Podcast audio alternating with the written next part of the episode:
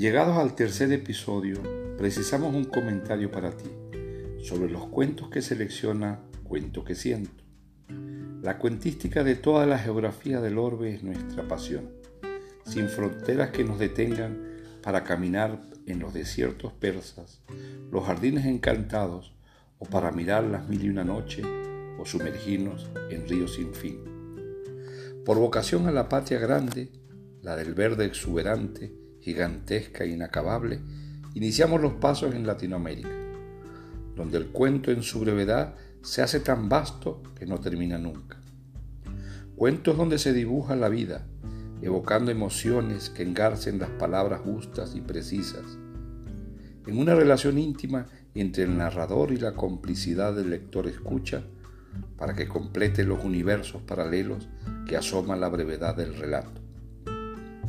En la voz de Atahualpa Briseño escucharemos historias condensadas que Augusto Monterroso, escritor guatemalteco, nos ha regalado. Notables por su brevedad, que logra que los cuentos cortos sean reconocidos como género literario. Monterroso escribe un cuento de siete palabras, el más célebre de la literatura universal, con tal intensidad que ahora tenemos tratados interminables del microrelato. Te invitamos como lector escucha a desentrañar desde su pequeñez la grandeza de los siguientes relatos. La vida en común, el espejo que no podía dormir, Aquiles, el paraíso imperfecto, el mundo y el más breve de todos, con siete palabras, dinosaurio. Bienvenidos a Monterroso.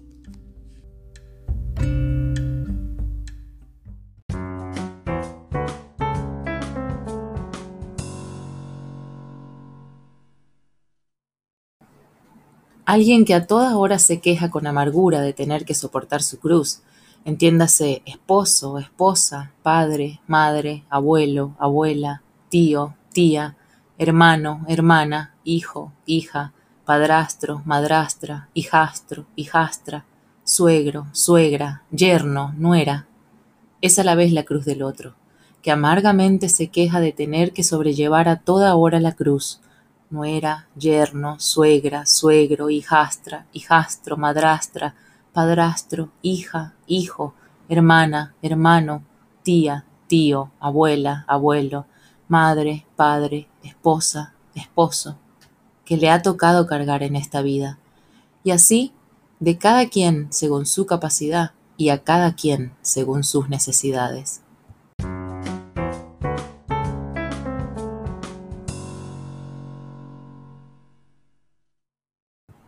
Había una vez un espejo de mano que cuando se quedaba solo y nadie se veía en él, se sentía de lo peor, como que no existía, y quizás tenía razón, pero los otros espejos se burlaban de él, y cuando por las noches los guardaban en el mismo cajón del tocador, dormían a piernas sueltas, satisfechos, ajenos a la preocupación del neurótico.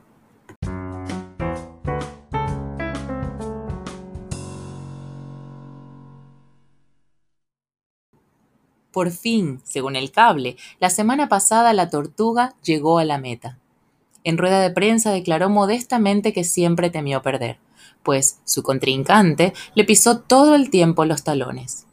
En efecto, una diez mil trillonésima de segundo después, como una flecha y maldiciendo a Zenón de Elea, llegó Aquiles.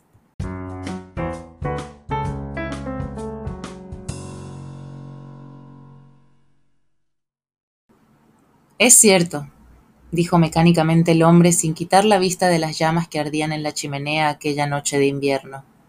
En el paraíso hay amigos, música, algunos libros. Lo único malo de irse al cielo es que allí el cielo no se ve.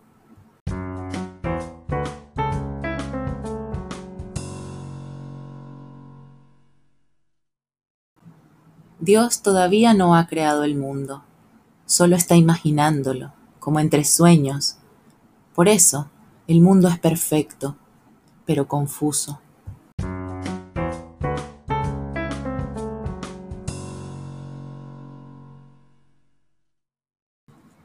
Cuando despertó, el dinosaurio todavía estaba allí.